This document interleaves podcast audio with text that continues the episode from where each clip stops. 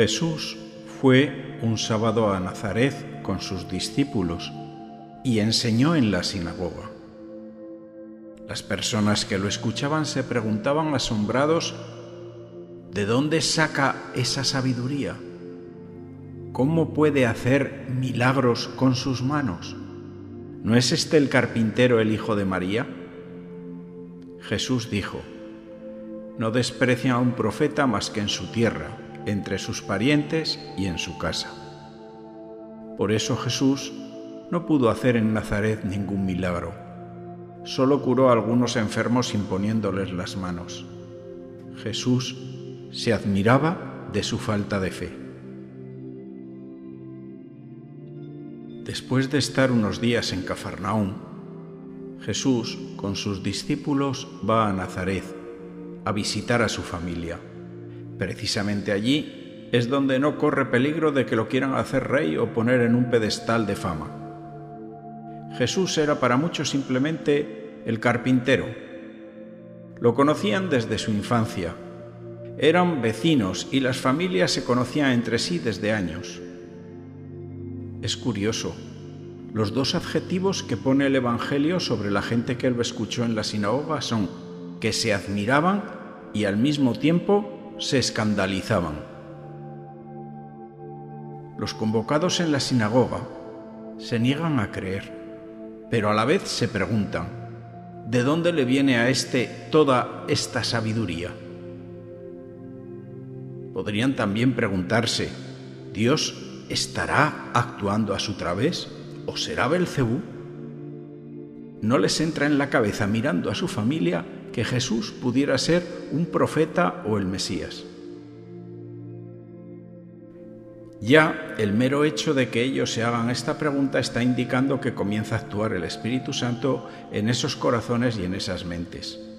Saben que de su familia no viene tanto saber, no han estudiado en lugares de prestigio, son gente pobre, gente normal, de pueblo, unos carpinteros que probablemente han realizado arreglillos por las casas del pueblo. La cuna de origen no sirve para medir y valorar a la persona ni por lo bueno ni por lo malo. Viene desde el mismo trono de Dios, pero como lo envía la institución del templo, pues lo desechan otra vez las formas y los protocolos ocultan la verdad. Sus paisanos se están olvidando de que Dios siempre escoge lo pequeño, lo débil del mundo para que se manifieste abiertamente su poder y su gloria. Dios se hizo pobre para enriquecernos a todos. La pregunta del millón es, ¿tú que escuchas también lo aprecias en su justo valor? ¿Has despreciado a Dios alguna vez en alguna conversación o situación con gente no creyente? Encontramos en esta actitud dos tipos de impedimentos. Por un lado, la incredulidad y por otro, la envidia. Por los años que he vivido y los milagros de los que he sido testigo, ahora valoro a las personas más por la relación que tienen con Dios y no tanto por su dinero o por sus títulos o por su fama. A mí me gusta estar con gente buena y sencilla. La mayor parte de personas que entran en mi vida son gente que está de alguna manera en relación con Dios, y eso me ayuda a ser más feliz y a que mi vida sea mejor. Pero como nadie es profeta en su tierra, también hay en mi vida y en mi familia personas que no practican pero que son respetuosas. Tampoco los familiares de Jesús tenían todas consigo con respecto a la divinidad de Jesús. La familiaridad, de alguna manera, genera poco respeto. No valoramos lo que tenemos hasta que lo perdemos. Eso puede pasar con la salud, con la presencia de los curas en la parroquia, con el acceso a la formación espiritual, con la comunidad, con la Eucaristía, etc. Recuerdo en cierta ocasión, en Chile fui testigo de una comunidad muy abandonada, que durante meses no pudo celebrar la Eucaristía. El día que llegué a esa ciudad a celebrarla era un día lluvioso. Me acuerdo que nos fuimos a una parroquia muy destartalada, con goteras que caían por todos los lados, pero los hermanos estaban llenos de gozo y alegría. Fue una celebración maravillosa. Nos acostumbramos a la abundancia de celebraciones y esto puede llevarnos a no valorarlas y de ahí nos llega la incredulidad. Ahí está el ejemplo del pueblo de Israel en el desierto, que se hartó de maná y su corazón se endureció tanto que les impidió entrar en la tierra prometida. El diablo muchas veces juega con la estrategia del menosprecio a la persona que predica para desacreditar lo que dice. Así se lleva o anula el mensaje. Este pasaje evangélico nos está informando de que todo el que quiera vivir su fe en Jesús va a sufrir algún tipo de persecución. Otro tema que me llama la atención es la palabra asombro, que Jesús se asombró dos veces. La primera por la incredulidad de sus paisanos y la segunda por todo lo contrario, por la fe del centurión. Jesús se asombra tanto por la fe como por la incredulidad. Es la misma incredulidad que aparece al comienzo de la historia de la salvación, con Adán y Eva en diálogo con la serpiente. Es la incredulidad que acompaña a cada generación para apartarla de Dios, pero nunca con tanto éxito como en la actualidad.